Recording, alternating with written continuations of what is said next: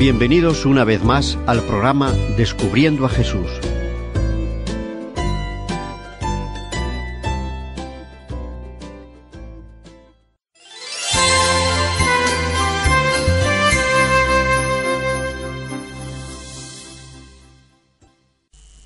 Muy buenas, queridos amigos, buenas a todos los que estáis ahora mismo sintonizando nuestra emisora. Extendemos un saludo cordial a todos los que tienen la gentileza de escucharnos en este espacio que dedicamos al estudio de Jesús, nuestro Salvador, nuestro Señor.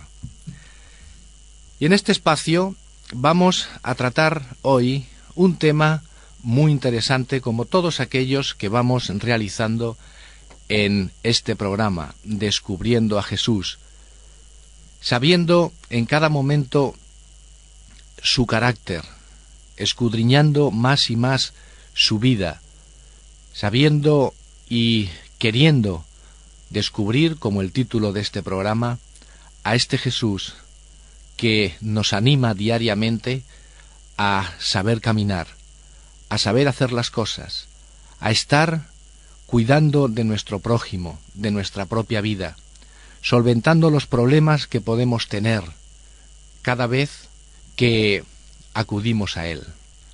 Es por ello que hoy nuestro gran amigo Jesús nos va a dar unas instrucciones de cómo orar. Más importante que cualquier reglamento o ley es nuestra relación de amor con Jesús, la cual se desarrolla dedicando tiempo para estudiar la Biblia, para orar y, como no, para dar testimonio, para decir a los demás que nuestro Señor Jesús es nuestro Salvador, es el que supera todas aquellas ilusiones, todos aquellos objetivos que un hombre puede tener. Cuando estudiamos la Biblia, Dios nos habla. Cuando oramos, nosotros le hablamos a Él. Y cuando damos testimonio, como decía, hablamos a otros de Él. Vamos a descubrir en esta lección los secretos de la oración y cómo podemos disfrutar de este privilegio. Para ello, como ya es costumbre, a través de los programas que hemos estado escuchando, vamos a ir a donde Jesús dejó escrita su palabra, donde dejó escrita su voluntad, su carácter. Cuando hablo de que dejó escrita, no significa que él escribió, puesto que solamente tenemos noticias de que el mismo Dios escribió solamente dos cosas en toda la Biblia, y fue la misma, pero la repitió dos veces. Eso ha sido la ley de Dios. Estudiaremos en cierto momento cómo el mismo Dios escribió las tablas de la ley. Moisés las, rompió y luego volvió otra vez a escribirlas. Pero en esta ocasión vamos a ver cómo Mateo, inspirado por Dios, dejó relatado en el capítulo 6 del libro de Mateo, dejó relatado qué era lo que Dios consideraba, lo que Jesús consideraba como oración. Para ello vamos a ir, como decía, al capítulo 6 de Mateo, versículo 6 que nos dice así, pero cuando ores, hazlo a solas, a puerta cerrada, y tu Padre que conoce todos los secretos, te lo recompensará. Este versículo en sí tiene una profundidad muy abarcante, porque vemos como el Señor mismo nos dice que cuando ores, hazlo a solas, estando tú y él a solas. ¿Qué significa?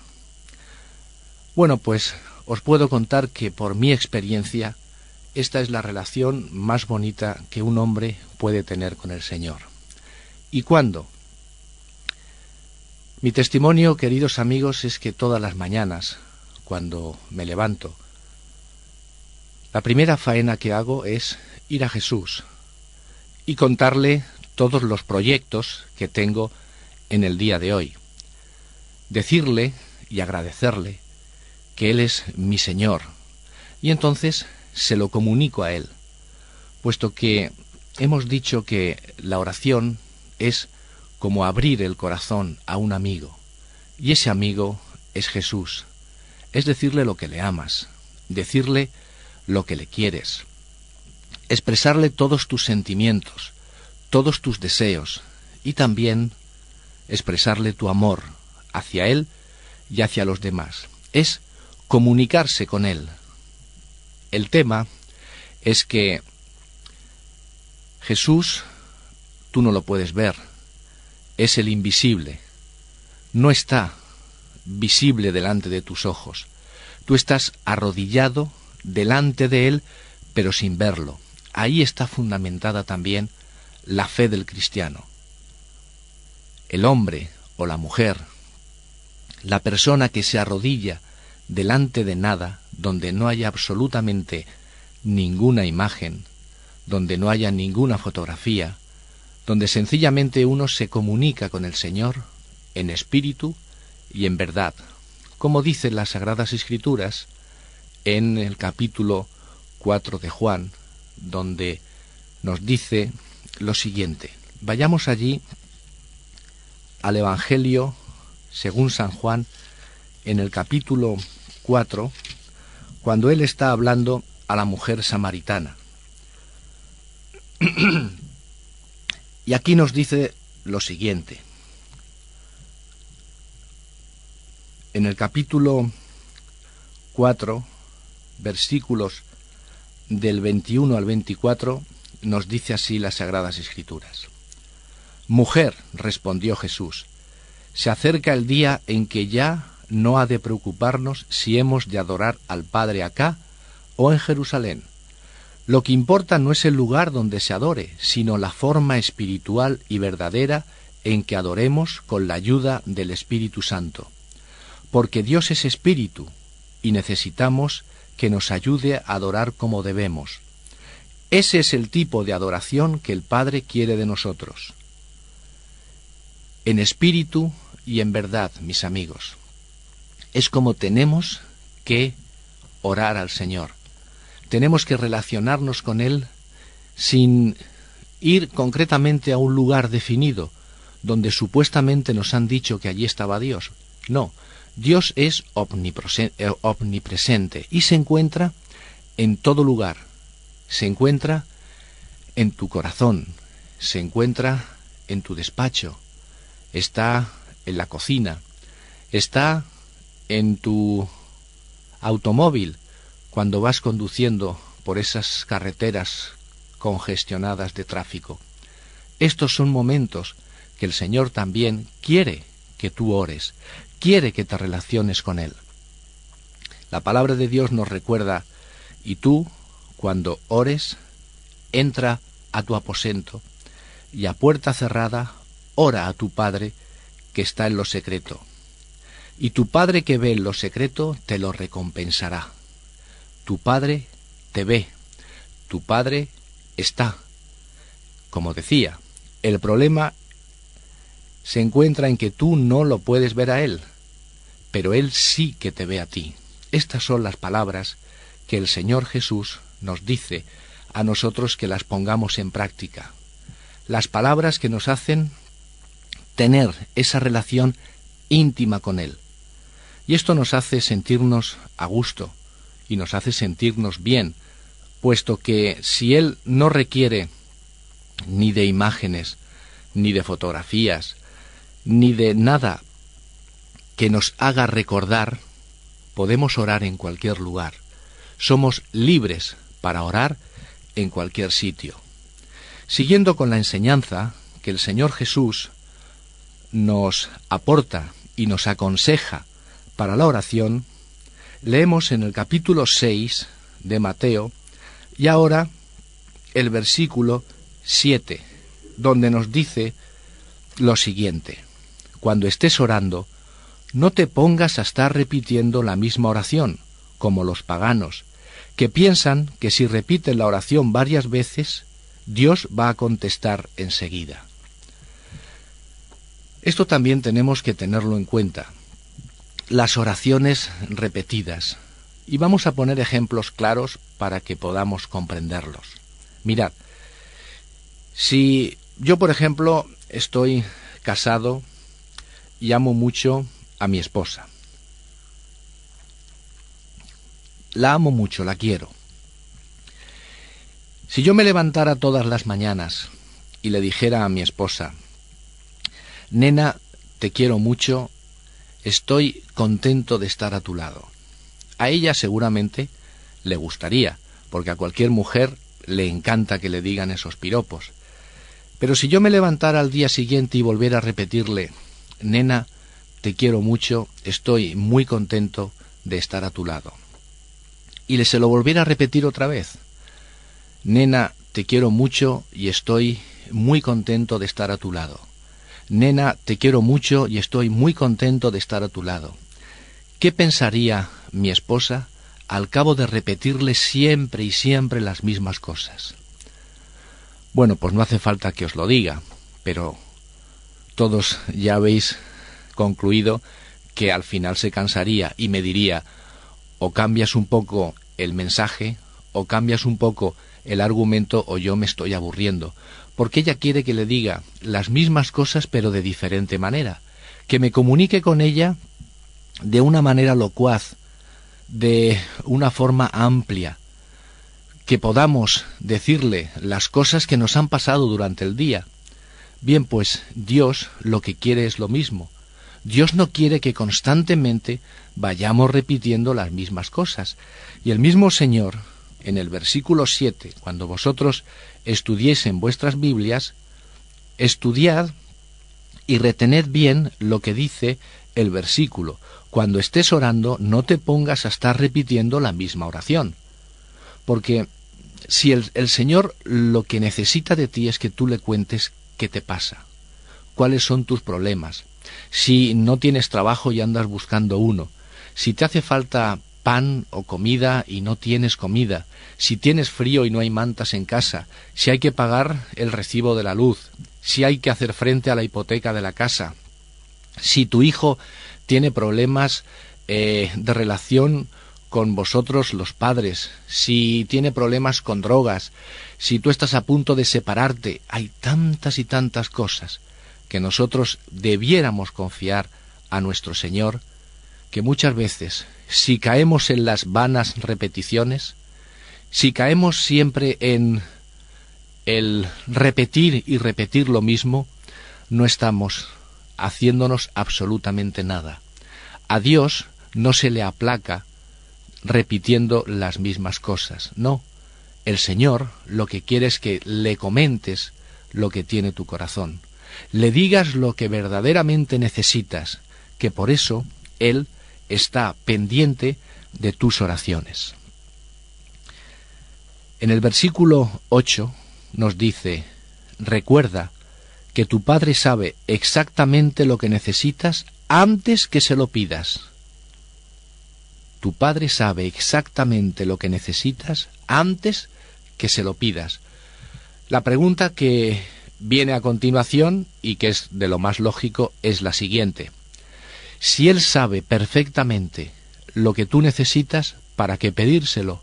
¿No nos quiere tanto? ¿No nos ama tanto? Pues que nos lo ofrezca, que cubra nuestras necesidades. Pero la oración no es precisamente un informe que se le da a Dios.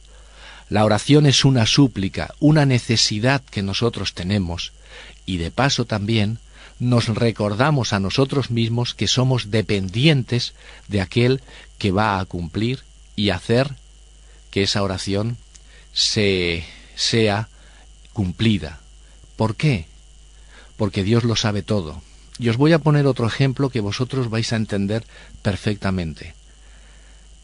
Cuando los padres estamos en casa y oímos entrar a nuestros hijos, y a veces, según cierran la puerta nuestros hijos, sabemos qué humor traen, si han tenido un buen día o un mal día. Efectivamente, nosotros sabemos antes de que nos lo cuenten qué es lo que quiere nuestro hijo, pero nos agrada que nos lo cuenten y es necesario también para él que nos lo diga para que sea consciente de su necesidad. Muchas veces eh, mi hijo necesitaba dinero para salir el fin de semana y ya tenía eh, cubierta todo el presupuesto que yo le había dado para el mes, pero a veces se lo gastaba antes de que el mes se acabara y entonces pues iba a su madre para pedirle dinero, para pedirle un adelanto de lo que era el sueldo del mes que teníamos reservado para él. Su madre muy hábilmente le dijo Bien, yo estoy de acuerdo, pero se lo tendrás que decir a tu padre. ¿Qué hacía mi hijo? Pues ni más ni menos que lo que hacen todos los hijos. Dar vueltas y vueltas al sillón, a ver cómo se lo diría yo a mi padre que me hacía falta dinero para este fin de semana. Yo viéndolo, sabía perfectamente su necesidad antes de que él me lo pidiera. Pero yo esperaba y quería que él viniera a mí para que también fuera consciente de su necesidad, no de la mía, de la suya. Eso es lo que hace Dios con nosotros. Espera que tú, voluntariamente, vayas a Él y le cuentes tus necesidades. Le cuentes aquellas cosas que hacen que tu vida esté empeorando, porque así lo que hacemos es darle al Señor el mérito que se merece. En las comidas, los cristianos, como muy bien sabéis, pues oramos. ¿Y por qué oramos? ¿Por qué le damos gracias a Dios en las comidas para que las bendiga y para que tengamos pues una buena digestión, para que podamos deleitarnos en la comida que ha, que ha sido hecho con tanto cariño y con tanto amor. ¿Por qué hacemos eso? Ni más ni menos para que seamos conscientes de que Dios nos da los alimentos y también para que nuestros hijos vayan creciendo sabiendo que la comida no cae del cielo como cayó el maná en tiempos de Moisés. La comida hay que ganarla con el sudor de la frente de los padres, porque muchas veces eh, los hijos piensan que tienen producido por hopmedia.es eh, la obligación que nosotros tenemos la obligación de darles necesariamente e indiscutiblemente de comer. Y es verdaderamente para nosotros los padres es una obligación que tenemos para con los hijos, pero somos también responsables delante de Dios de decirle a nuestros hijos que todo lo que tenemos es de Dios. Por eso damos gracias por los alimentos y ellos entienden perfectamente nuestros hijos mientras van creciendo que no viene del cielo, que aquello hay que ganarlo con el sudor de tu frente. Por eso es conveniente orar en las comidas y poner en los platos, dicho sea de paso, la suficiente comida para que nunca sobre nada. También entienden así nosotros, los amigos, los invitados o nuestros hijos, que no hay que dejar comida en los platos, porque hay muchísima gente que está pasando necesidades, cuando aquí, en el primer mundo, sobra y sobra cantidad de alimentos, mientras que en otros lo están pasando verdaderamente mal. Es todo una constante, es todo educar, educar y educar, educar por la mañana, educar al mediodía, educar por la noche. Pero no solamente me estoy refiriendo a mis hijos, sino a nosotros mismos. Y la oración nos hace conscientes de que somos hijos de Dios y estamos muy necesitados de nuestro Señor Jesús, que siempre estará por ayudarnos, pero Él lo que quiere es que vayamos a Él y le pidamos. ¿Y cómo pedirle? Si vamos al libro de Santiago, que se encuentra al finalizar el casi al fin de la Biblia, al lado de Hebreos, en capítulo 1 de Santiago, versículo 6, nos dice también unas palabras que quisiera que las retuviereis en vuestra mente o bien las subrayaseis, porque son muy, muy interesantes para el tema que estamos tocando hoy. Dice Santiago 1.6, pero hay que pedir, y cuando pidamos, pidamos con fe, porque la mente del que duda es inestable como la hora del mar que el viento arrastra de un lado a otro. Cuando pidamos, pidamos con fe, sabiendo y creyéndonos que Él nos lo va a ofrecer. ¿Por qué tenemos que hacer esto? Cuando pedimos con fe, cuando pedimos verdaderamente que Dios nos va a ofrecer lo que nosotros le estamos pidiendo y lo hacemos con fe, Él lo hará. Porque la fe, mis amigos, es la batalla que nosotros tenemos que salvar diariamente, que nosotros tenemos que luchar esa gran batalla que nos va a hacer vencedores. Y ya para finalizar, un versículo que nos va a hacer mucho bien. En el capítulo 28 de Proverbios, versículo 13, nos dice, El hombre que se niega a reconocer sus errores jamás podrá triunfar, pero si los confiesa y los corrige, tendrá una nueva oportunidad. Es cierto que debemos pedir a Dios, es cierto que debemos nosotros buscar a Dios, es verdad que debemos llamar constantemente a la puerta de nuestro Señor Jesús, pero también es cierto que cuando nosotros tengamos sobre nuestras espaldas el peso del pecado, debemos de confesar a Dios todo lo que tengamos, nuestros pecados, porque así nos lo dice el hombre que se niega a reconocer sus errores jamás podrá triunfar, pero si los confiesa y los corrige, tendrá una nueva oportunidad. Y esto lo sabemos todos. Hay pecados que no se les puede confesar absolutamente a ningún hombre. Son pecados que solamente Dios tiene que saber. Y tú, y nadie más, ningún hombre está catalogado para escucharlos ni para perdonarlos. Nadie. Así que nosotros tenemos a nuestro alcance a Jesús, nuestro amigo, quien perdona nuestros pecados. Cuando yo pido perdón, el Señor inmediatamente me perdona. Y el ejemplo también es básico. Cuando viene tu hijo que ha hecho una fechoría, dígase por ejemplo que te ha quitado el coche, o te ha quitado dinero, o no ha aprobado los exámenes que tenía él que haberlos aprobado, y te confiesa su falta diciéndote, mira papá, yo he hecho las cosas mal, yo te he quitado el coche ayer por la noche y me siento mal, me arrepiento de haberlo hecho, y te pido perdón. ¿Cuánto tiempo tardas tú en perdonar a tu hijo? Pues de la misma manera que si te lo pide arrepentido, tú no tardas absolutamente nada para perdonar a tu hijo, el Señor tampoco tarda. Es la oración más rápida en contestarse, cuando pides perdón a Dios por un pecado cometido. ¿El problema cuál es? El problema es que muchas veces nosotros no nos creemos que somos perdonados y le repetimos una vez el mismo pecado, le repetimos a la siguiente, al día siguiente el mismo pecado y volvemos a pedirle perdón por el mismo. Me habrá perdonado, me habrá perdonado. Amigos, cuando pidamos, pidamos con fe, sabiendo que nuestro Señor nos ha perdonado y olvidado nuestro pecado, que es lo importante. No podemos entonces nosotros repetir una y otra vez el mismo pecado para que Él nos lo perdone. No es así. Se lo hemos pedido una vez, se ha acabado.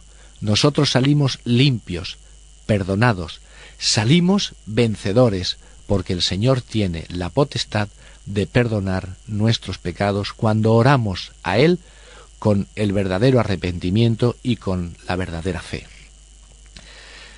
Bien, mis amigos, pues hemos estado aquí durante unos minutos descubriendo un poquito más del carácter de Jesús, descubriendo el mensaje que tenía preparado hoy para nosotros. Y estoy seguro, y así he estado orando, para que estos versículos, estas palabras de Jesús permanezcan en vuestros corazones para siempre, eternamente. Nos veremos, nos eh, escucharemos la semana que viene cuando volvamos otra vez a sintonizar en esta, tu radio y en este programa, Descubriendo a Jesús. Que el Señor os bendiga, os guarde y os tenga siempre dada esa bondad y esa misericordia que todo hijo de Dios se merece. Hasta pronto, nos vemos la semana que viene.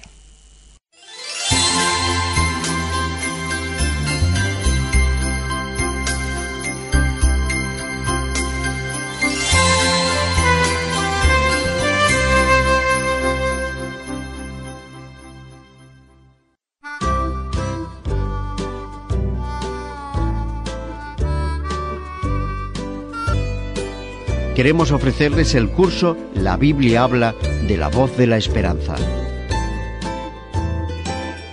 Un curso muy práctico, por correspondencia y gratuito. Solo debe pedirlo a la voz de la esperanza. Apartado de correos 179 Sagunto, 46500 Valencia. Les esperamos en el próximo programa.